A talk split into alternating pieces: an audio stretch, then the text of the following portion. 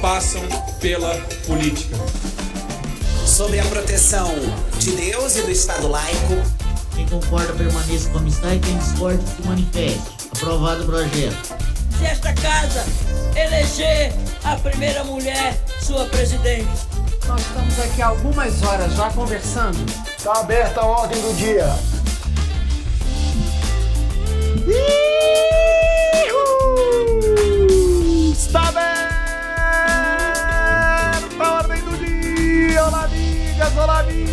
Está no ar mais uma edição do podcast do blog legislativo com apoio da Fundação Conde Adenauer, do Movimento Voto Consciente, da querida Shuri, eu, cientista político Humberto Dantas, nesse dia 11 de agosto, 18 horas e 21 minutos em 2023, na companhia cerebral, magistral, sensacional, fenomenal, incrível dos cientistas políticos Vitor Oliveira e Graziela Testa, trazemos até vocês o maravilhoso mundo dos parlamentos.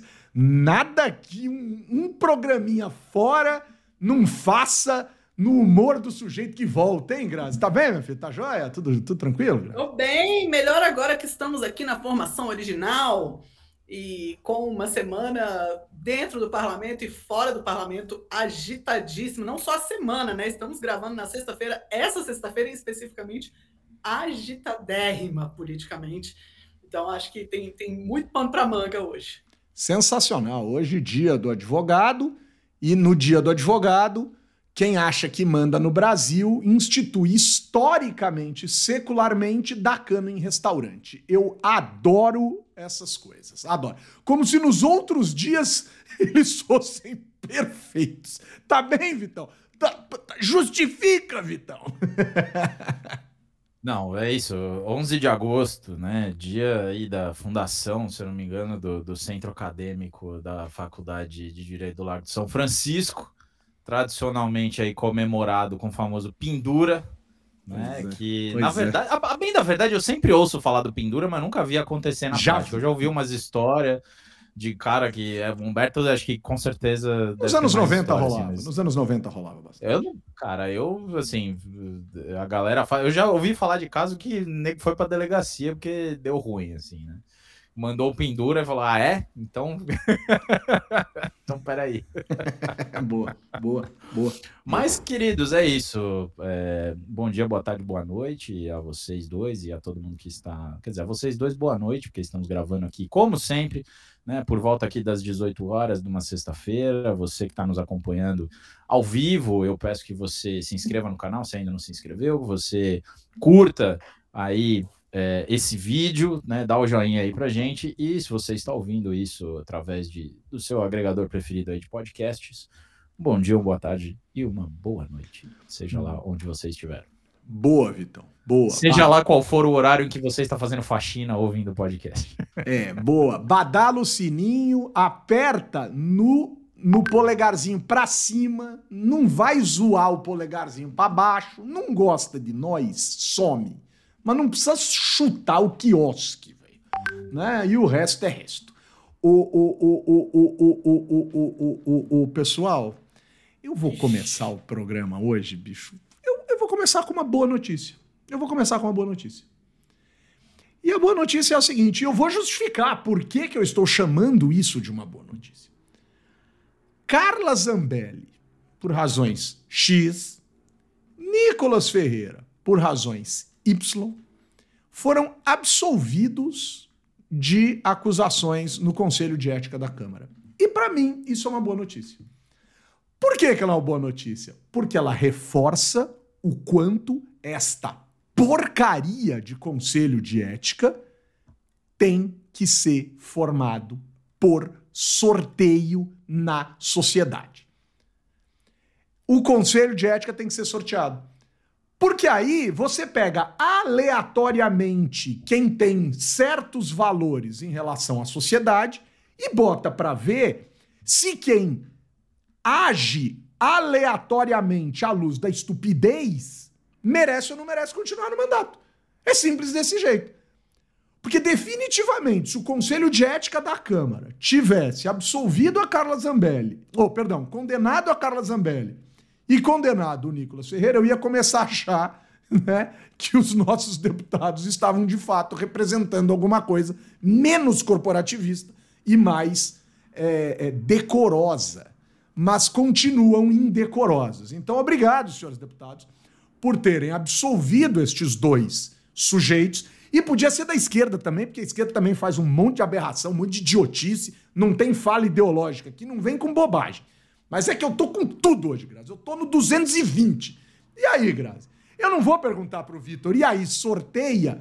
Porque aí seria só reforçar a minha tese. E aí, Grazi, sorteia ou não sorteia, Grazi?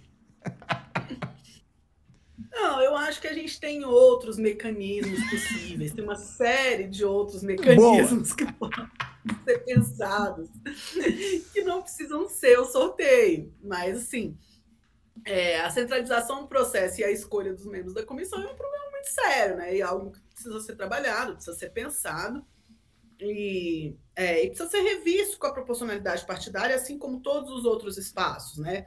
A, a diminuição dos espaços é, ela é muito estrategicamente interessante para o Lira, porque se ele tem várias comissões pequenas, a proporcionalidade fica muito fácil de ser burlada, porque as proporções são baixas, né? Então, quando você tem 513, 10% de 513 são 50. Beleza. Né? Quando você tem.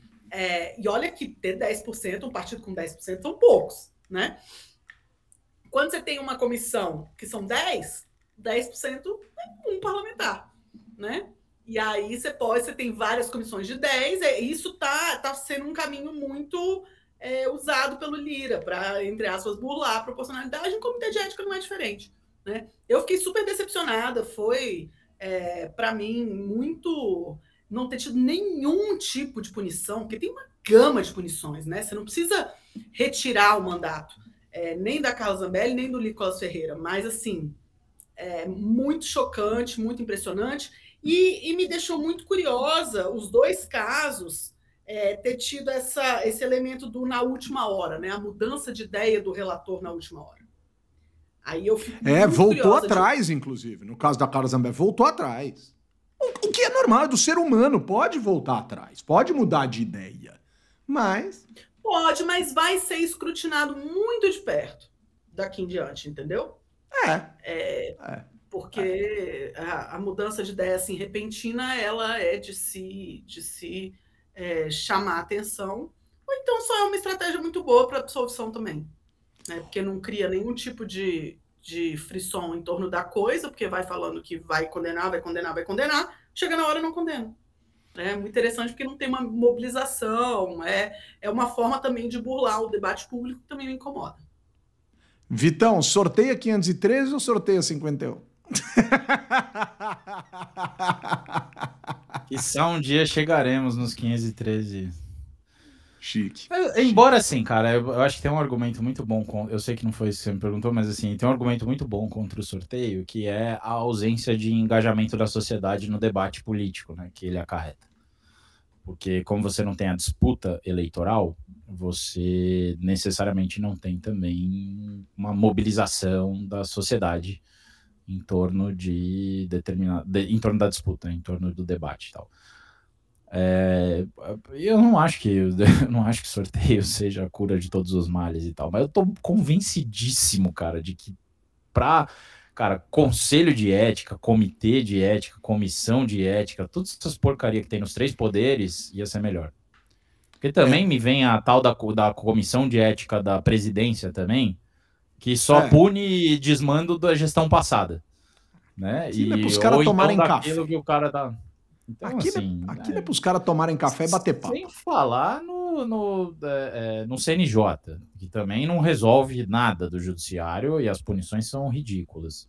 Eu acho que podia ter uma reforma legal para os três poderes de uma vez, entendeu? Já, cara, vai ter aqui, ó, vai ter uma comissão sorteada para cada um anual e a gente vai rever aí os, as, os, os mandos e desmandos e uma comissão preparatória para preparar os casos, né? Como se fosse uma promotoria, assim, para os três poderes, e, cara, vamos embora.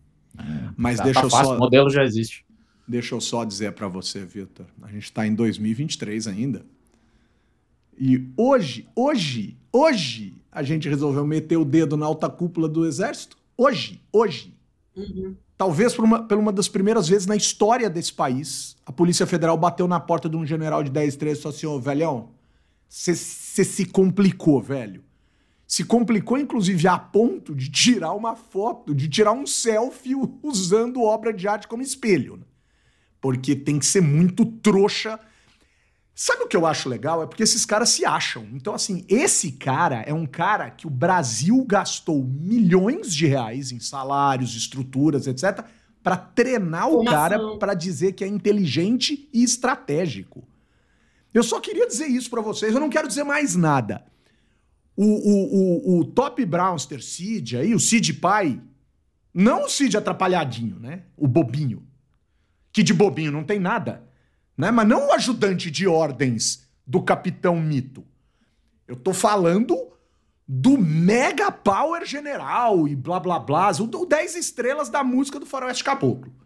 Esse cara foi pego pela Polícia Federal porque tirou foto de uma coisa que que ele estava tentando vender para fora de maneira absolutamente criminosa e ele aparece no reflexo da coisa e esse cara é a elite da inteligência das forças armadas desta nação.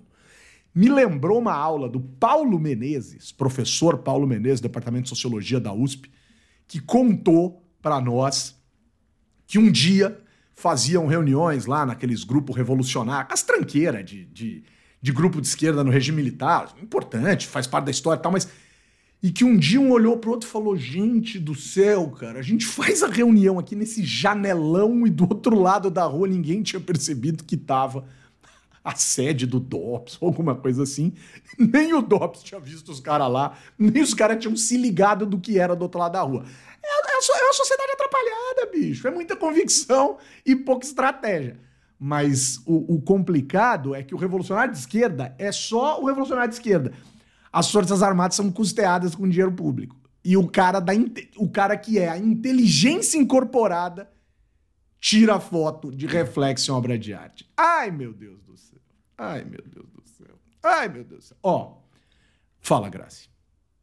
Você sabe que eu vim acompanhando com muita atenção o seriado Brasil até agora, mas quando chegou nesse episódio, eu achei que ficou muito inverossímil, eu achei que os roteiristas ficaram preguiçosos, porque o reflexo, a foto no reflexo é muito inverossímil. Você para, essa é a hora que você para de ver o seriado que você fala, ah, não, tenha é dó, dá Tem que ser muito uma otário, coisa mais né? criativa do que isso, entendeu? Pois é. Ah, olha, Teve um monte de gente, por sinal, os nomes, os nomes dos bolsonaristas são engraçadíssimos. Eu acho que parte do ódio dessas pessoas pela vida começa por aceitar o nome que os pais deram para essas pessoas. Porque os no... nome você já dobra de rir alguns nomes que aparecem. Então, por exemplo, Silvinês, uns nomes engraçadíssimos. E olha quem tá falando chama Humberto. A crise estética eu sei que começou pela minha casa. Mas, ou não, né? Eu sou parte da crise estética, obviamente não começou lá em casa. Mas os nomes já são bizarros. A estética já é bizarra. Os cortes de cabelo, né? É, a, outro dia, a cor do terno do Marco Feliciano reclamando que tomou uma cuspida, que na verdade foi um perdigoto voador, é engraçadíssimo. Um cara usar um terno daquela cor, bicho, pra reclamar que o outro, sem querer, soltou um perdigoto na cabeça dele, e o cara tem que ser muito cara de pau, né? Nossa, gente, Mas... eu acho que uma das expressões mais escabrosas da língua portuguesa é perdigoto. Perdigoto. Perdigoto. é a gota falou. perdida. É a gota perdida. É a gota que se perde. Ela se perde. Perdigoto, né? Tem o zigoto. Nossa, para, Humberto, para, para. para. Meu Deus. Mas, nossa, nada a ver com as costas. Mas, enfim, mas, cara, a gente achava que a crise era só estética, é cognitiva também. É uma cambada de, de, de alucinado, de alucinado. Esses caras ganham a vida para ser da inteligência das Forças Armadas. Sorte que nunca fomos invadidos, que nunca tivemos uma guerra, que ninguém nunca tentou destruir isso aqui, porque olha, para conseguir não vai precisar muito, viu?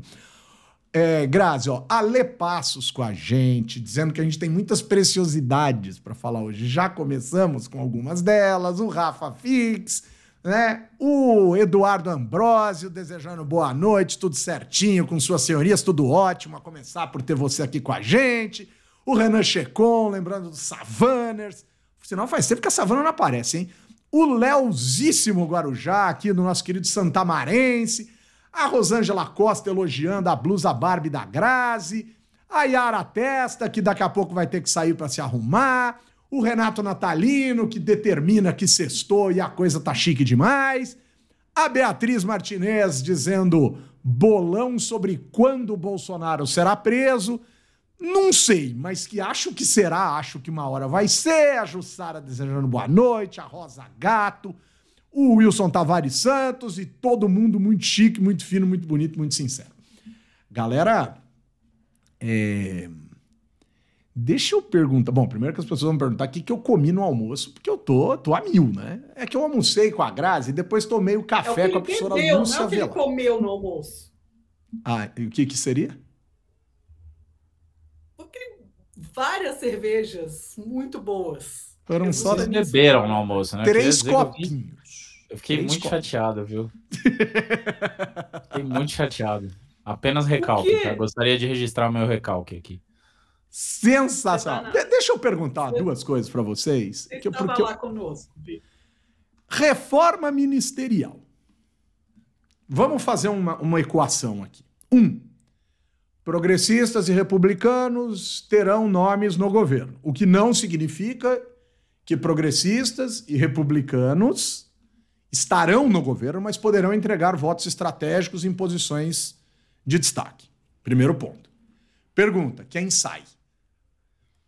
Em tese, o PT teria que sair. Por quê? Porque o PT assume que pragmaticamente precisa da direita. Porque o PDT e o PSB já começaram a reclamar, dizendo que não querem sair. Começar, por exemplo, por tirar o Geraldo Alckmin e tal, esquece. Por mais que o Geraldo Alckmin esteja lá cumprindo um plantãozinho, porque várias pessoas não aceitaram. Todo mundo disse que era provisório, mas aí o partido gostou. Né? E o cara talvez tenha gostado também. Então, essa equação é difícil. Aí o Márcio França vem para fazer aquele típico discurso de quem acha que não é machista dizer que na casa de homem quem manda é mulher. Porque esse discurso para mim é porco de machista. Ele diz assim: nesse governo intocável só o Lula e a Janja. Do tipo, ela manda. Ai, que coisa. Márcio França, atualiza, Márcio. Márcio França, no teclado, no teclado, tem uma tecla. Tá F5, aperta. Mas não aperta uma vez, fica apertando. É, deixa eu dizer pra você uma coisa, Márcio França. Até a Janja sai desse governo. Porque ela pode querer se separar. Porque ela pode querer mais. Porque ela pode querer menos. Porque a sociedade pode queimar, como já está fazendo, muita crítica, dizendo que ela manda muito e blá blá blá. Porque o Lula pode dizer, porque ele foi eleito, que ela tem que se afastar um pouco. Então, para de fazer piada, velho, para agradar o universo feminino, porque esta piada não agrada o universo feminino. Definitivamente. Essa é uma piada velha. Velha. E desculpa, Márcio França. É, o Geraldo Alckmin tem uma posição que o Lula não mexe. Ele é vice-presidente da República eleito. Então, o Alckmin também não é, não é tocável em determinados pontos. Então, ai, que coisa ridícula esse comentário. Mas. Na real, a cagada de botar o vice de ministro é exatamente essa. É essa, é essa. É a velha máxima. Nunca contrate quem você não pode demitir. O vice é mais difícil de demitir do que qualquer outra pessoa. Por mais que, obviamente, possa ser mais desastroso demitir algumas pessoas. Mas e aí, Vitão, cara? O Lula tá enrolando com isso e essa semana ele disse: o arcabouço não anda porque o Centrão tá esperando eu tomar decisão ministerial. E o Lira já rebateu. Não tem nada a ver. Não pautei o arcabouço porque não tem ambiente. E a pesquisa da Quest mostra que ambiente tem, cara. E aí? Que não tem orçamento, né? É, que não tem orçamento, é. Porque não tem a é, minha então, gasolina. É, a minha é essa.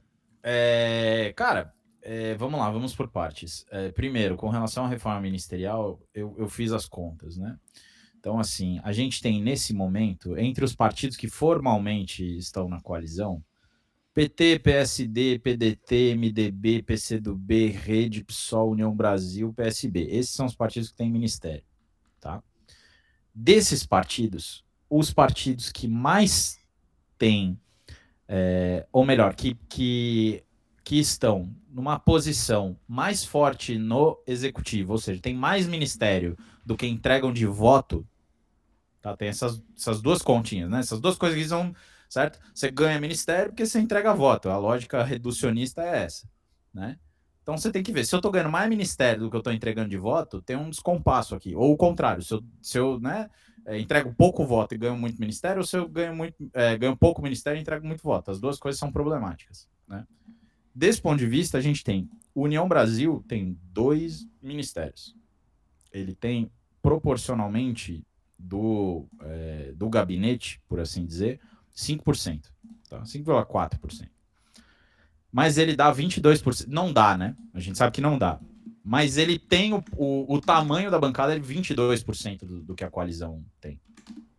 Ao passo que o PT tem 25% da coalizão na, no, na Câmara, ou seja, 25% dos votos da coalizão da Câmara vem em tese da bancada do PT, e tem 27% do gabinete. Tem um pouquinho a mais do que entrega. Quem tá mais descompassado nessa brincadeira, para mais, é o PSB. O PSB tem 5% dos ministérios e 8% só do. Ou, ou melhor, tem 8% dos ministérios e só 5% do, do, uh, dos votos na, na Câmara, que a coalizão em tese tem. É, o, o PDT uh, tá pau a pau. É, o MDB entrega 16%, do, 16 dos votos em tese da coalizão, mas só tem 8% dos ministérios do, do, gabinete. Então, assim, tem muita gente aqui. É... Mas não está entregando a bancada toda, né? Não, nenhum deles está, né?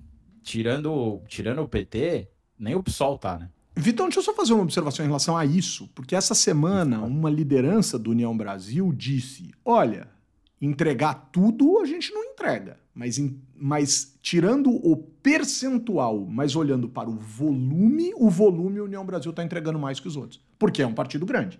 Grande para os padrões atuais, né? 59, Sim. alguma coisa assim. E aí, Vitão, cara, a gente não calcula mais pelo partido, a gente, calcula, a gente não calcula mais a, o percentual, agora a gente tem que calcular o volume. Não, mas você sabe que tem um trabalho, se eu não me engano, é do Axel Rod, tem algum cientista. Axel Rose? Que... Rod. Eu odeio Guns N' Roses, inclusive. É... Ai, Vitor, mas meu Não, das Deus bandas que céu. todo mundo gosta e que eu odeio, essa é uma das principais. Cada ódio no coração de Não, não, não. Guns N' Roses é um assim. ódio muito. Guns N' Roses é um ódio que eu nutro desde a minha tenra infância. Então, Ele assim, só não é gosta do subprefeito que faz show gospel no Aroche e do Guns N' Roses. eu odeio. Exato. Exato. É... Não, mas acho que ela estava se referindo ao Roberto Carlos. Ah, é verdade. É verdade. É, tem outros também, a gente pode é, fazer uma Cadê a Sueli Testa? Pois é. Mas aí, assim, o, o, o lance do. O, o, que se falava, assim, porque você tem. Basicamente, o que esse executivo tem é uma mínima winning coalition, uma coalizão mínima vencedora. Ou seja, tem basicamente voto suficiente para ganhar ali na maioria absoluta. Na verdade, nem é isso, né? Mas assim, se você fizer na, na, na, na ponta do lápis, é isso que tem de voto. Uh, e olhe lá, nem, nem isso tem. Na melhor das hipóteses, tem isso. E aí, só que alguns cientistas políticos já há algum tempo falaram que o ideal não é, era trabalhar com uma coalizão mínima operacional. Ou seja, quando você ponderaria a quantidade de votos, né? é, você faria uma conta, na verdade, do valor esperado de votos, não do valor que você tem nominal de votos. Então você ponderaria pela chance dos caras votarem em você de fato, que é mais ou menos o União Brasil. Né? Só que mesmo assim, cara, o União Brasil está entregando, em média, ali, entre 40% e 60% dos votos. Depende da, depende da votação. Tem votação que entregou tudo, inclusive. Ah, isso tudo? Eu não sabia que tava isso tudo. É não. bastante. É, é tem rola.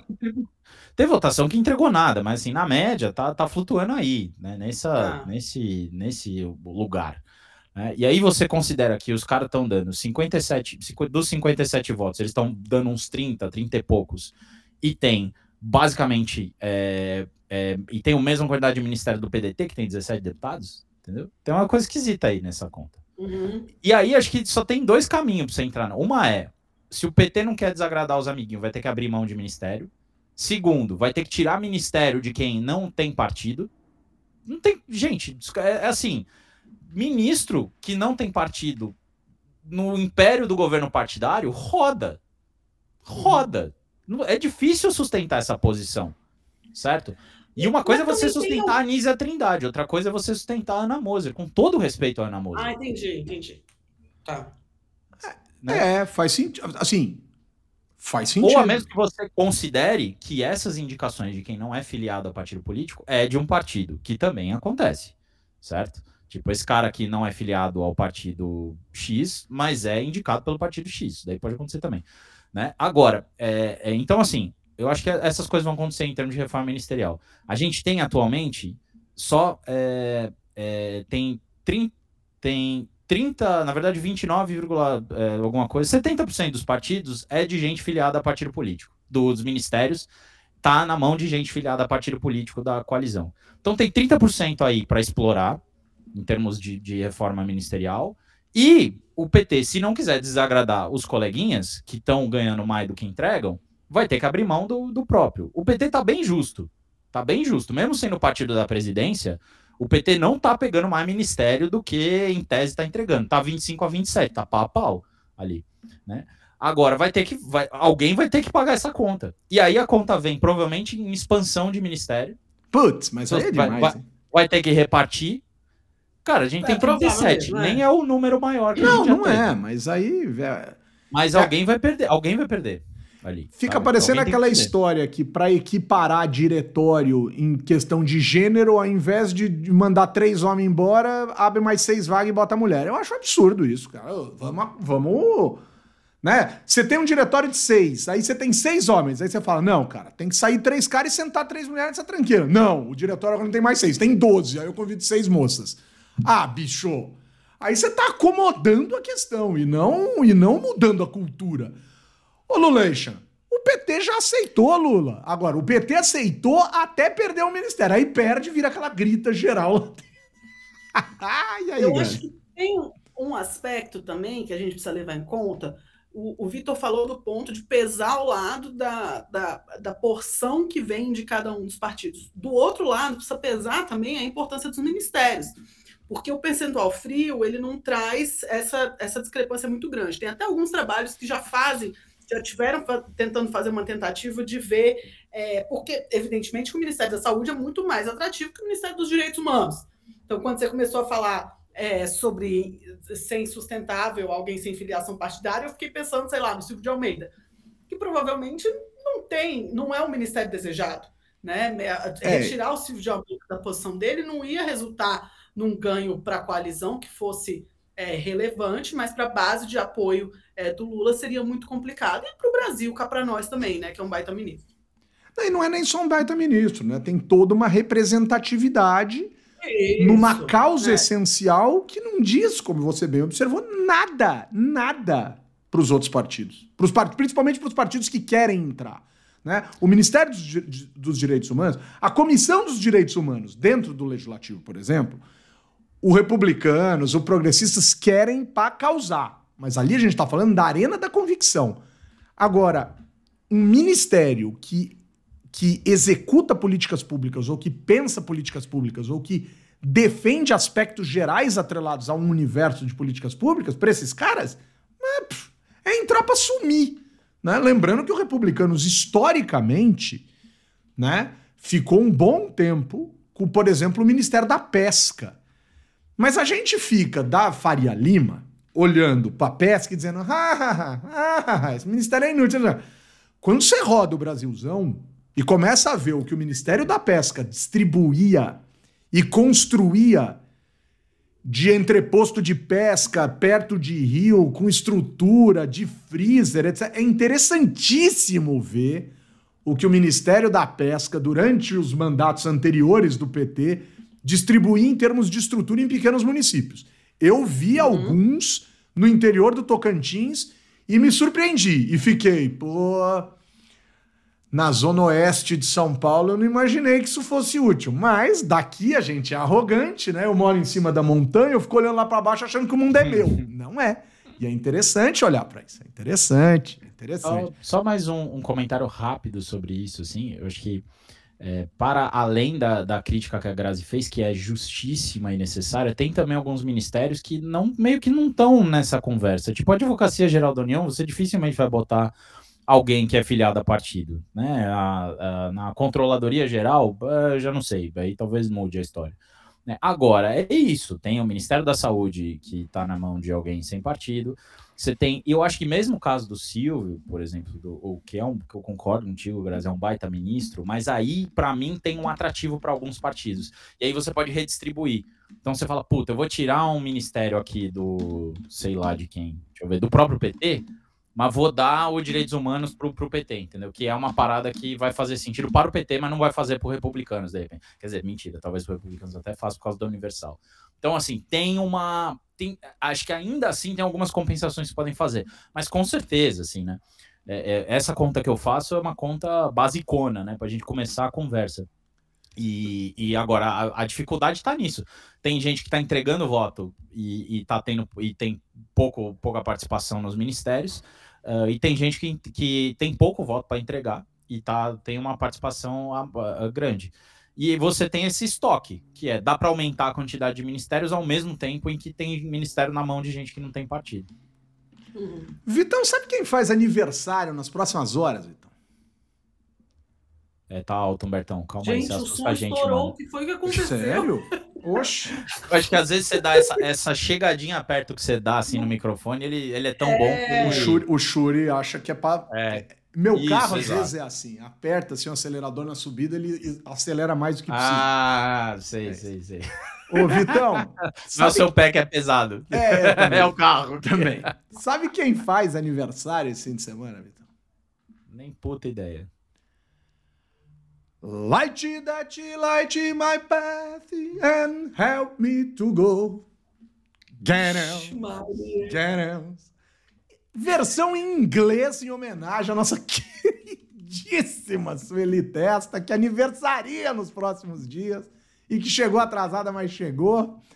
E agora o Vitor, o Vitor, cara, ele tá caçando milho no assoalho de tanta vergonha que ele teve da minha versão em inglês. De luz que me ilumina o caminho. Ele tá procurando, ele tá vendo se a é gata é tá no pé dele, foi... tá procurando Não, chinelo. Eu fui pedir ajuda pro chat GPT para traduzir a sua. A sua, a sua light that light my path and help me to go. Não, sabe, sabe, qual que é a, a, a, Eu acho que a gente, na verdade, vai ter que pagar direito autoral algum dia, ou, ou pior que isso, vão ter que é, responder aí para algum tipo de. fazer algum tipo de indenização moral. A nossa querida Sueli Testa, em função dela ter virado um personagem do programa sem ter pedido para isso. Né? Ela nunca, jamais pediu para isso. Quem me recebe em casa, do jeito nobre como eu fui recebido, na residência Testa, na, na, na, na, na, na mansão suspensa Testa, eu não digo mais nada. Bicho. Eu, só, eu só acho que a chance de eu ser processado é baixa. Tamanho carinho que eu recebi naquela casa. Pessoal, a Beatriz Martinez lançou aqui no grupo uma bolsa de apostas de quando o pessoal acha que talvez o Bolsonaro seja preso. E a galera é, tem requintes de crueldade aqui. Pô. O Leocádio está dizendo que no 60 aniversário do golpe militar, dia 1 de abril de 24, seria uma data simbólica. Né? O, o, o, a própria. 31 de março. 31 de março, é, né? Mas é porque acho que ele quis travar no dia da mentira. Ia ser engraçado, dia da mentira, e aí todo mundo ia ter que acreditar. Beatriz Martinez falando é, que 7 de setembro seria uma ótima data, e a Sueli está agradecendo os meus cumprimentos. Ô, ô, pessoal, deixa eu tentar entender o um negócio com vocês aqui. É, semana passada eu acompanhei o, o, podcast ali pelas, pelas prateleiras de, de podcasts, ali pelo Spotify. E eu ouvi vocês falando sobre a sucessão do Pacheco e do Lira, e etc, etc, etc. E até comentei com vocês no grupo, né? Mandei ali um WhatsApp dizendo, galera, cara, Cornetou a gente no grupo, velho. Cornetei, cornetei. Falei, galera, esse treco é, de, é em 2025. Por que, que se discute tanto essa sucessão? Isso já aconteceu em outros anos e não é problema de vocês. Eu tava em Brasília, quinta e sexta da semana passada, o pessoal tá falando disso. Tá falando disso. Tá, tá. É, o Marcos Pereira quer essa vaga, o republicano se aproxima do governo por causa disso. Enfim, tem uma série de contas. O Renan Calheiros já queimou a largada, o MDB do Senado disse que quer fazer a sucessão do Pacheco. Percebam, o assunto está sobre a mesa. Mas, galera, o mandato do Lira é que é que o Lira é tão, às vezes, tóxico que, que fica a sensação que ele tá há 20 anos. E aí você fica torcendo para acabar. Mas ele foi eleito em fevereiro, cara. Reeleito, tudo bem, mas ele foi reeleito agora, cara, em fevereiro. A gente já tá discutindo em fevereiro de 2025. Por que, que isso acontece, Grazi? Cara, só porque Brasília não tem eleição municipal, vocês ficam querendo discutir algum tipo de eleição, pô, pra emocionar a capital? Não, eu acho, Humberto, que isso é consequência da coalizão não formada também, Ah. né? Ou da coalizão. Que aí combina né? e já deixa combinado e anda, né? Porque fica muito em aberto, Hum, entendeu? Se tivesse alguns candidatos óbvios, isso dá uma estabilizada e fica todo mundo meio pianinho, assim, né? Mas como tá muito aberto, isso fica muito. é, sabe assim, é, tipo a- as eleições lá de 89, que tiveram não sei quantos candidatos a presidente. 22 15 candidatos. É, e aí depois, quando vai, vai se configurando melhor o sistema partidário, vai tendo menos candidatos, né? Eu acho que a gente está num momento mais ou menos assim. Como a gente tem, por um lado, é, os, é, é, a, questão dos presidentes, quem vai ser candidato a presidente, meio mal decidida, né? Então, a gente não sabe quem vai ser o principal. Na esquerda, acho que dá para dizer que o principal concorrente vai ser o PT, mas na direita a gente não tem muita certeza. E isso deixa uma incerteza em relação aos outros processos também. Né? Eu acho que a presidência da Câmara e do Senado estão nessa, né, nesse contexto. E, por outro lado, tem a questão do, do super fortalecimento do presidente da Câmara nos últimos anos. né? Então, todo mundo quer, fica muito atrativo. Todo Hum. mundo quer ser. faz o meio de campo entre o governo e o Congresso. Porque está todo mundo Hum. contando que vai se manter.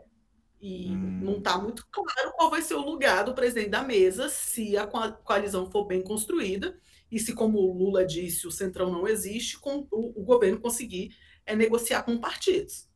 né? Então, eu acho que são esses dois elementos aí que estão que estão apressando. Mas pode ser só a gente que gosta muito de legislativo e gosta de conjecturar também. Sensacional. É, né? A gente Sensacional. presta mais atenção nisso do que a média, né? Tem isso É. também. É, mas, mas, mas Brasília tá falando disso. Tudo bem, eu tava dentro do Congresso Nacional. E o Congresso Nacional Sim. tá falando do Congresso Nacional, mas é, é uma teoria bem interessante, é assim, porque quando você combina. Porque, por exemplo, no governo lá atrás, governo Dilma tal, tinha uma combinação. Ó, uma é do PMDB, outra é do PT. Lembra? Então, assim, já fica meio que assim. era sempre do MDB. Não tinha nem como. eh, Tinha que saber quem do MDB que ia ser. Tava- É. isso já estava super É. na conta, assim. Só para não deixar de responder aqui, o Leocádio fez um comentário sobre eu ter falado que foi 31 de março. Para mim, é uma pi- a piada é eles terem feito exatamente isso, né? O Leocádio falou, professor Vitor Oliveira, eu agradeço, professor, inclusive, porque eu não sou. Alguns historiadores citam que o golpe seria dado dia 1 de abril. E os próprios milicos anteciparam para não ser. Essa é a maior verdade. Os milicos anteciparam para não ser piada. Se é que anteciparam mesmo. Dizem que os tanques saíram em 31 de março. Né? Eles Como que você vai, comemoram. professor? Você dá aula na pós-graduação em relações Ah, governamentais da FGV. Eu, eu gosto de, de ouvir você falar isso, Grazi. Obrigado. Eu, eu- eu- eu preciso- eu tenho uma autoestima baixa. É, mas Mas ele tem é professor. É, e aí, mas o lance é, você tá coberto de razão, Leocádio. Pra mim, a piada foi os caras terem antecipado pra 31 de março, exatamente por conta com medo do 1 de abril. E agora, com relação a isso, Humberto, acho que a Grazi foi na veia o negócio do, do- do- do- da coalizão tá mal formada, ou mal gerida, ou mal parida, sei lá o que, que aconteceu exatamente.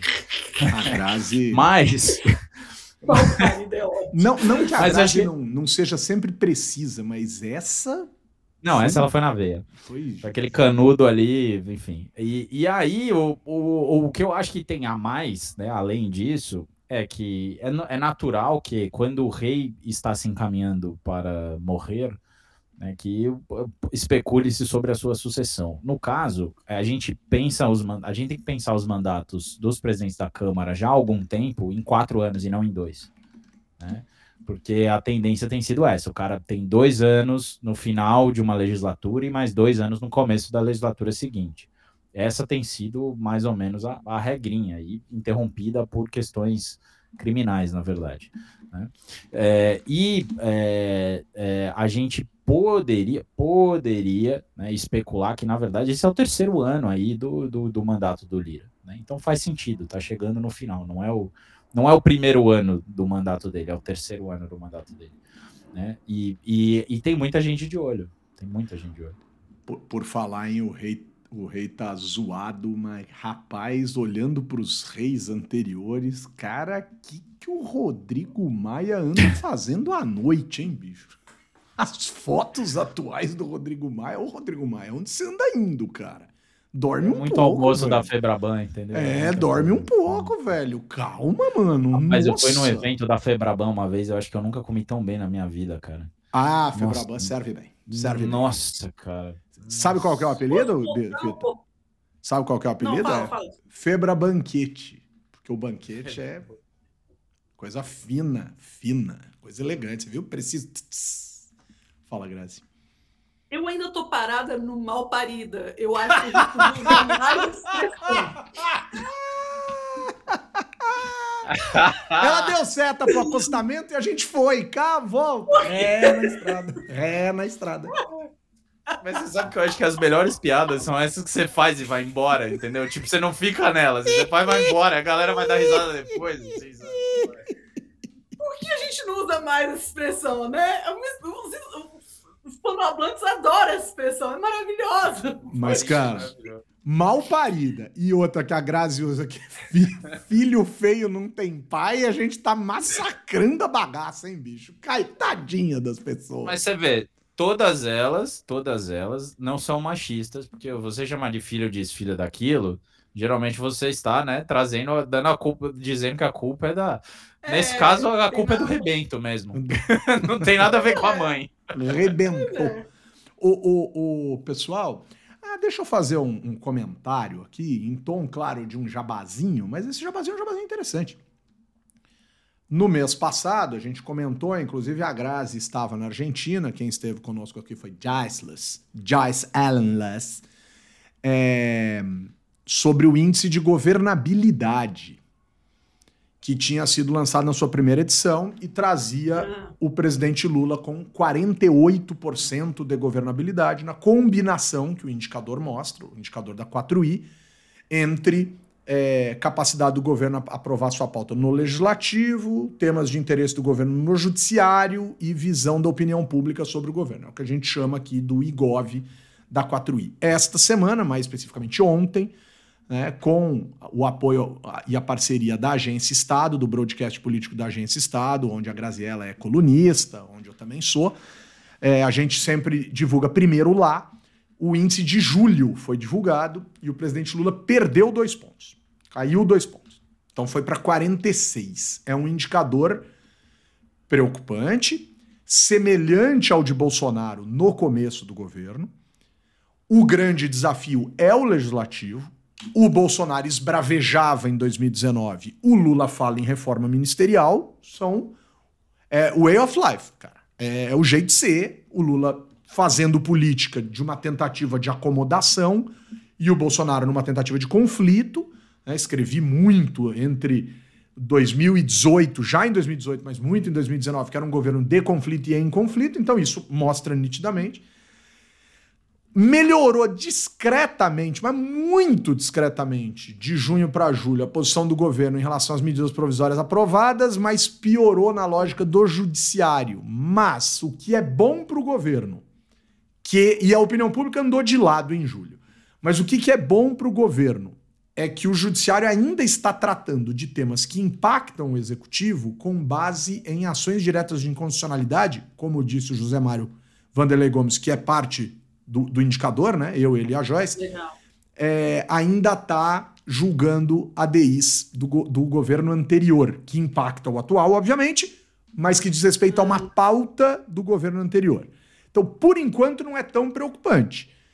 Mas a Joyce observa que existem 17 MPs aí que vão começar a entrar no, na fila do vencimento. Esse mês parece que, E pelo que eu me aí? lembro, agosto são três. Essa semana aprovou uma, né? Julho aprovou uma, aprovou a do mais médicos.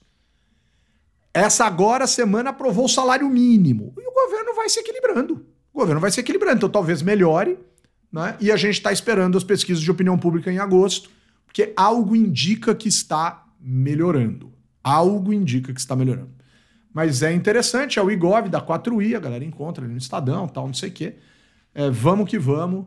Como diz um amigo meu, vamos Ah, que vamos. iniciativa legal. É, Super importante é né, ter esse tipo de, de, de esforço de medição que realmente está todo mundo muito muito sem base para tomar decisões, né? Então é muito interessante vocês terem feito esse esforço e como eu não estava aqui, quero falar um pouquinho também, é, porque eu estava acompanhando, mas ainda não tive a chance de comentar. E o fato de vocês inserirem a, a dimensão do judiciário é muito legal, né? Que eu acho que é muito é, muito conectado com a realidade e muito é, e, e setorizado, né? Porque como assim é, na academia quem estuda judiciário não estuda coalizão normalmente é, tá todo mundo olhando para o bicho de um ponto de vista diferente, ninguém sabe ver o bicho todo, assim, né? Então é muito legal vocês estarem juntos, vocês três que são é, é, pesquisadores que eu admiro e respeito muito, é, fazendo esse esforço e acompanhando isso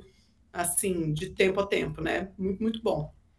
Eu ia deixar a Joyce para os abraços virtuais, mas eu vou antecipar, viu? Todos nós temos Ah, motivos legal, de sobra. legal, legal, legal. De sobra para antecipar.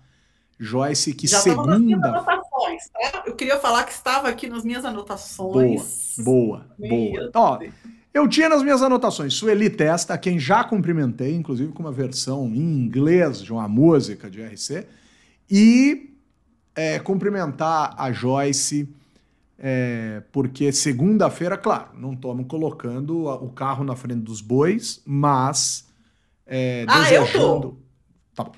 Mas então, desejando todas as boas vibrações, porque segunda-feira a Joyce defende o doutorado dela.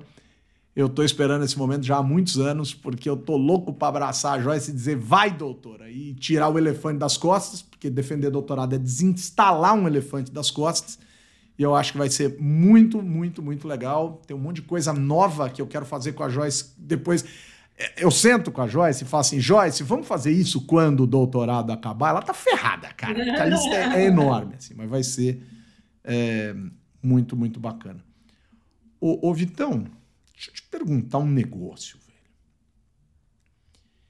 A reforma tributária, hein? Que- eu, eu, eu- agenda econômica, eu, eu vou fazer as duas perguntas finais para vocês no seguinte sentido. Uma grande agenda eu vou perguntar para o Vitor e uma grande agenda eu vou perguntar para a Grazi. Claro que isso aqui, o debate está aberto, a palavra está aberta, mas o segundo semestre é o segundo semestre da lógica econômica, Vitão? É CARF, é tributária. O Lira disse que não vai abrir mão de discutir reforma administrativa, por mais que a Gleice Hoffmann tenha feito lá o escarcel que ela fez. É, é, é arcabouço fiscal. É tudo ao mesmo tempo agora, Vitão. E a pesquisa da Quaest, com 185 deputados, medindo ali a temperatura das coisas, mostra que efetivamente a hora de tratar de economia é agora. assim. os, os deputados ouvidos de diversos segmentos, etc., estão nessa direção. assim. Então é, é o semestre do Haddad, Tabet and Altman. Só curioso também que o Haddad, toda hora que ele é perguntado sobre questão da política fiscal e tal, ele bota o judiciário no papo, né, também. Pô, tá vendo? A cooperação dos três poderes e tal, acho que é, né? Deixa eu só, deixa eu só fazer uma observação E os antes. precatórios também, né, gente? E os precatórios.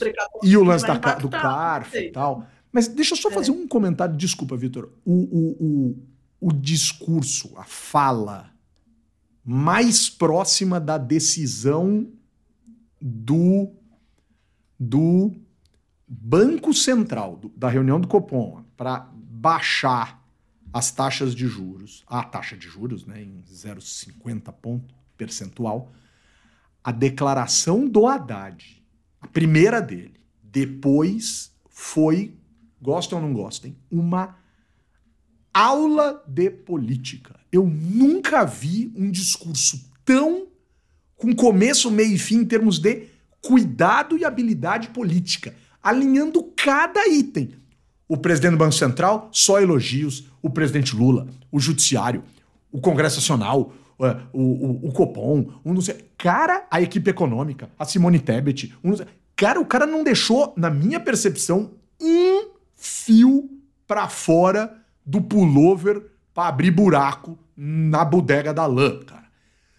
Perfeito. Ao contrário da estapafúrdia entrevista, que não tem nada a ver com taxa de juros, do senhor Romeu Chico Bento atrapalhado Zema sobre qualquer coisa menos política, porque o ser ruim do ponto de vista político, ele conseguiu, ele conseguiu desagradar todo mundo, menos o tonto do governador do Rio Grande do Sul, que resolveu falar logo da entrevista e disse: Eu concordo. Burro, burro, burro. Quis aparecer rápido, porque ficou com inveja, dançou. Espaço, Leite, você tem sobra no Estadão. É só ligar que você fala. Você quis comentar a fala do Zema. Ah, Eduardo Leite, se você precisa surfar na ideia do Zema, é porque definitivamente o PSDB acabou, meu querido. Definitivamente não tem mais PSDB. Ó, ó o choro da viúva do PSDB. Diga, Vitão, perdão. Não, tentando, tentando ser bem breve aqui, eu acho que o, o essa fala do. Não, mas precisa. Essa fala do, do, do, nosso querido Leite também, eu acho que é um pouco para consumo interno, né? Infelizmente, a cultura política lá do Rio Grande do Sul é, é, é vai nessa direção. É, faz né? Não só do Rio Grande do Sul, mas do, do sul do país. Mas podia Boa. perder a oportunidade de ficar quieto. É, o, ele que fala coisas tão importantes de vez em quando. Uh, a gente tem essa questão da, da, da, eita porra, da agenda econômica. É, meu óculos aqui ganhou vida própria. É, a gente tem essa questão da agenda econômica, uma. É, é engraçado, tem uma estratégia de, de investimento que chama Momentum, que não tem nenhuma racionalidade. Ela é simplesmente do tipo, puta, tá ganhando, então a chance de continuar ganhando, porque a galera reage errado a essas coisas, é, é bom. Não tem nada de racional nessa parada. E eu acho que o lance é a agenda de, de econômica foi ganhando tração ao longo do ano. Em tese era só o primeiro semestre. É, mas ela foi ganhando tração, foi ganhando tração. O Haddad está agradando é, gregos, troianos, é, persas e quem mais puder entrar aí na história. Tapetes. Exato, então tá todo mundo tá morrendo de amores pelo cara e tem que aproveitar isso, entendeu? Acho que o governo tá vendo também. Claro que tem um monte de gente morrendo de, de inveja e é, mas assim, o fato é, é a agenda está se. É, a agenda econômica é sempre um destaque, óbvio que é sempre um destaque mas você tem outras agendas que são relevantes e o governo começou com um discurso de que a agenda ambiental e a agenda econômica seriam protagonistas. No fim das contas, está sendo só a agenda, é, é, de, do ponto de vista, pelo menos, de legislação, de política, produção de política pública. Né? Não estou falando de execução, de. Eu acho que a, agenda do meio ambiente caminhou muito bem do ponto de vista de execução. Né? O desmatamento já caiu, já tem uma série de iniciativas que estão rolando, mas do ponto de vista de produzir coisa nova, é a agenda é regulação, né? Isso. É. Então, assim, é, eu acho que sim, vai continuar. Tem um monte de casca de banana. Não sei se esse negócio da reforma administrativa parece ser um belo de um espantalho para colocar mais uma casca de banana na frente do caminho do governo e dificultar essa disputa aí com relação à sucessão. Eu vejo a fala do Lira muito mais nesse sentido, entendeu? Tá querendo confundir ali as coisas para para não deixar o governo limpar o caminho, que foi uma coisa que a gente falou, né, na, na, nas últimas semanas, na última especialmente. Então, assim, eu, eu acho que é por aí, assim, vai, vai, tem muita coisa para discutir, para debater, é, tem coisa que junta as duas coisas, por exemplo, mercado de carbono, né, que é uma agenda econômica e ambiental, então, assim, é, vai ficar por aí mesmo. Boa, boa. O, o, o Grazi, Grazi, prepara a voz aí, Grazi. vamos lá. Vamos relembrar aqui o nosso querido Michael Jackson. Heal the world, make it better place for you and for me and in time. Ele tinha avisado, né? É verdade. Eu tinha esquecido. People dying. If you get enough for the living, make a better place for you and for me. Grazi, que porra é essa, Grazi? Que que é isso, Graziela? A vereadora, Fala sei lá da pô. onde, do União Brasil, foi fazer um discurso falando das pessoas que estão sofrendo tal e pediu pra botar de música de fundo do discurso. Minha senhora, o que, que a senhora acha que é o parlamento? A senhora tá achando que é o que? É um reality show? É um. É um é o, é o The Voice? Que, que, que sonho é esse? Vai pra Globo, minha querida. Não é no parlamento. E aí saiu dizendo que ah, essa música que todo mundo conhece, todo mundo sabe o que ela quer dizer. Minha senhora, a música é em inglês. As pessoas por vezes não entendem português. Né, Os indicadores não nos favorecem socialmente, infelizmente. Ela bota a música do Michael Jackson para tentar explicar uma realidade, mas é a sensibilidade da elite, é um negócio incrível, incrível, é um negócio fantástico. Grazi. Ô, gente, isso aconteceu na Câmara de Teresina. Foi a vereadora Capital. Terezinha Medeiros do União Brasil, de fato. Teresina Medeiros? Ela o clipe. Ela não só botou a música de fundo, ela exibiu o clipe enquanto ela fala. Heal the world, make it better place. Meu Deus, será que pelo menos Eu saiu a legenda? feliz de não ser música gospel. Tá bom. Que é, pelo menos, é laico, entendeu? Esse é o meu grau de, de exigência com, com esse tipo de acontecimento. Nada contra música gospel, nem com quem, de quem ouve Não, música gospel. não, tá é- ótimo. O problema é acontecer no espaço público, onde há pessoas de diferentes mati- matizes, enfim, né? É, mas essa história foi maravilhosa. Vou agradecer o nosso ouvinte Caio que mandou para mim. Aliás, é sempre divertido. Uma das Receber. coisas mais legais podcast são as pessoas mandando essas coisas durante a semana. Sempre me mandem. Eu sempre me divirto muito. Sensacional. E, e- e que bom também que não tinha aquela figura atrás, assim, né? Para mim e para você faz- e a raça humana inteira fazermos melhor. Naquela tradução, sabe? É horrível. Pessoal, vamos, vamos botar ponto final nesse negócio. Tinha pelo menos mais uns cinco ou seis itens, mas hoje não vai dar. Hoje não vai dar. Hoje a gente deixa para amanhã. Na volta a gente compra, Grazi. Hoje, agora, só amanhã. Hoje, agora, só amanhã. Né? Essa do, do, do, do Teresina aí foi o famoso ah, legislativo, me ajuda a te ajudar, legislativo. Só uma crítica final aqui ao jornalismo, porque, assim, todos os portais anunciaram a história de que a Bia Kisses confundiu uma colega parlamentar, achou que não fosse parlamentar e mandou a Polícia Legislativa tirar ela da sala. E que a colega ficou ofendida. Galera, são 513. Tudo bem que todo parlamentar acha que o mundo gira em torno dele, mas não dá pra lembrar de 513. Agora, galera do jornalismo, isso virou notícia. E em todos, assim, eu li em praticamente todos os lugares, sei lá, Biaquices confunde colega. Colega se disse ofendida. Cara, a gente tá no Brasil, um país de uma complexidade gigantesca de pauta de agenda. Isso virou notícia de capa de portal de notícia política. Rapaz, na minha época, nem na Contigo isso tinha saído. Olha, agoniza. Agora não é nem legislativo me ajuda a te ajudar, é jornalismo me ajuda a te ajudar. Ô pauta inútil. E o idiota vem aqui e reproduz. Vamos lá. O, o Graziella Guiotti Testa. Me dá um abraço virtual? Todo demais. Hoje é dia de abraços muito calorosos pessoais. Chique. É, o primeiro abraço é para um ouvinte e padrinho meu maravilhoso, Paulo Cássio. É, Tá na casa do mora cara. numa cidade distante de mim. É sempre muito bom estar próxima dele. Então, um grande beijo para o Paulo.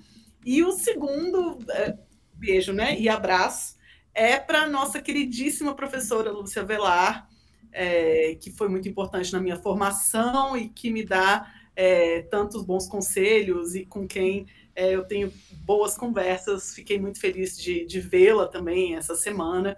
Então, além de ser uma referência acadêmica, é também é, um, um ser humano é, que eu me espelho, né? Que eu gostaria de ser é, parecida. Então, são os meus dois abraços muito, muito carinhosos dessa semana. Sabe o que foi mais legal no seu encontro com a Lúcia? O quê? que eu pude estar lá um pouquinho para dar um beijo nela também, porque ela é muito legal. Ela é muito legal. Adoro a Lúcia Velar. Beijo, professor. Vitor Oliveira. Me dá um abraço virtual? Duda, demais. É, não, então. É... Então dá. Dá muito. Dá muito Ai, esse gente, abraço. Essa, se- essa semana tá, foi difícil, eu tô precisando dar risada. Preciso dar abraço. É, Só abraço. É, só essas, abraço. essas últimas semanas, inclusive. Não, é, queria primeiro celebrar o amor, né? Porque no, no dia em que é, o Denilson e o Belo anunciam que fizeram um acordo, acho que a gente precisa celebrar o, o amor. É, Nossa, e outra aí que- pauta dessas. Denilson Belo e Bia Kicis se encontram para tomar café, né? Kisses pro Denilson e pro Belo. Pô, faz 50 anos que eles estão brigando, enfim. Aí-. Aí eu é, queria mandar, obviamente, aqui um, um- um grande beijo aqui para nossa querida Joyce Luz e é, desejar aí a ela todas as felicidades pós-doutorado, porque a gente já tem certeza que a tese vai ser né, defendida de maneira muito brilhante e bem sucedida. É, e, e também mandar um abraço para a Joyce Lemos, que é outra Joyce. Ó, que- Joyce and Joyce. e, e é isso, esteve aqui em São Paulo essa semana, a gente teve a oportunidade de conversar. É isso. Boa, boa. Pessoal, o Renan Checon disse que foi pela primeira vez, ele assistiu a gente tomando um gorozinho e ele só lamenta que o goró é de baixa qualidade. Também lamento, mas, pô, aumenta aí o nível do goró e desejar uma boa noite pro André Montoro, que entrou aqui com a gente mais tarde e que esteve comigo, foi tomar um café comigo lá na FIP, um grande abraço. Quero deixar um grande abraço também pro Celso Santos. Há quantos anos eu não vejo o Celso e a gente se reencontrou ali pelas redes sociais, ele disse que ouve a gente. O Luiz Rondina disse que fazia muito tempo que não ouvia a gente e que se surpreendeu com a vinheta de abertura. Ficou feliz. Quero deixar um abraço muito grande para a galera da Fundação Milton Campos, né? Braço fundacional do Progressistas, onde estive na semana passada em Brasília e por isso faltei aqui. Um abraço muito grande para a galera da RAPS, com quem almocei na sexta-feira. E interrompo minha sessão de abraço porque o Vitor quer fazer um adendo. Não, não, não era para interromper a sessão de abraço, era só para dizer que eu gostaria de mandar um abraço, mas não é exatamente um abraço, comemorar aqui que no jogo entre São Lourenço e São Paulo ontem atiraram uma banana para um menino negro. Entendeu? Esse menino é, sofreu, sofreu preconceito. A torcida do São Lourenço fez isso. Eu não gosto de generalizar e tal, mas é impressionante como tem uma correlação gigantesca entre casos. Da mesma forma como tem correlação entre homofobia e as torcidas brasileiras, tem uma correlação gigantesca entre racismo e as torcidas argentinas. É difícil engolir isso. Mas comemorar aqui que os ah, que estão sendo acusados de fazer isso tiveram só é, prisão, não, vol não voltaram para a Argentina e tiveram só prisão preventiva é, é, pedida aqui. Então, Ga- galera da justiça, será que eles podem ficar presos um pouquinho mais do que a leniência e o suficiente para a gente dizer que a lei nesse país é cumprida? É só uma pergunta, né? E, e comemorar aqui que a audiência de custódia, que é um instrumento que muita gente diz que serve para impunidade, na verdade ela converteu a, a prisão em flagrante para prisão preventiva. Então, assim, Boa. dizer que Hum. funciona. Que bom, que bom. É, continuando aqui os meus abraços, inclusive incluindo esse menino, porque a gente tem que abraçar e tem que se solidarizar, né? Pô, que absurdo, que coisa triste, mas, rapaz, vamos acreditar que isso um dia vai diminuir. Acabar, infelizmente, a gente não pode prometer o que acho que não vai acontecer, mas que um dia isso vai diminuir muito. Quero deixar um abraço aqui para todos os pais. Domingo é dia dos pais, né? É, pro Israelão, pro, pro, pro Oliveirão, né? Não, pro Limão, né? Vitor Lima de Oliveirão. Pro Oliveirão, né? Pra essa galera linda, pros pais dos meus queridos amigos. Pro meu não vai adiantar, velho. Primeiro que já partiu, segundo que eu não conheci. Deixar um abraço muito grande para Luísa Lacava, que está chegando no curso de Ciência Política da FESP, cujas aulas começam agora terça. E hoje eu vou deixar uma dica. Ouçam no Spotify ou em qualquer outro lugar. Uma dica que eu mandei para a Grazi ontem, que eu adorei, nunca tinha ouvido, e ouvi pela primeira vez e adorei. Grace and Bad Love. É uma banda que toca um estilo de música que eu não saberia definir, algo entre o jazz, o soul, enfim, o rhythm and blues, enfim, alguma coisa. A cantora é de El Salvador, são músicos de vários lugares do mundo e eles têm sede, ficam sediados na Argentina. Achei muito legal, vale a pena ouvir Grace and Bad Love. Com apoio da Fundação Conde Adenauer do movimento Voto Consciente, eu, cientista político Humberto Dantas, responsável aqui por tudo aquilo que digo, coloco ponto final em mais uma edição do podcast do Blog Legislativo com apoio da Fundação Conde Adenauer, do movimento Voto Consciente, da Shuri e da Polícia Federal que foi bater na porta da casa dos intocáveis que ficam atrás da mesa, como diria Renato Russo, com o eh, fiofó na mão. Beijo, Vitão! Valeu, minha gente, é isso. Muito obrigado. Mais uma semana. Um abraço aí para todas, todos, especialmente para os nossos queridos e queridas amigos ouvintes. Até a semana que vem. Beijo, Grazi! Um beijo, meus queridos. Um prazer falar com vocês, como sempre. O, o Grazi, pode ficar tranquila que eu já escrevi aqui no link para Yara segurar a mesa. Não fica triste.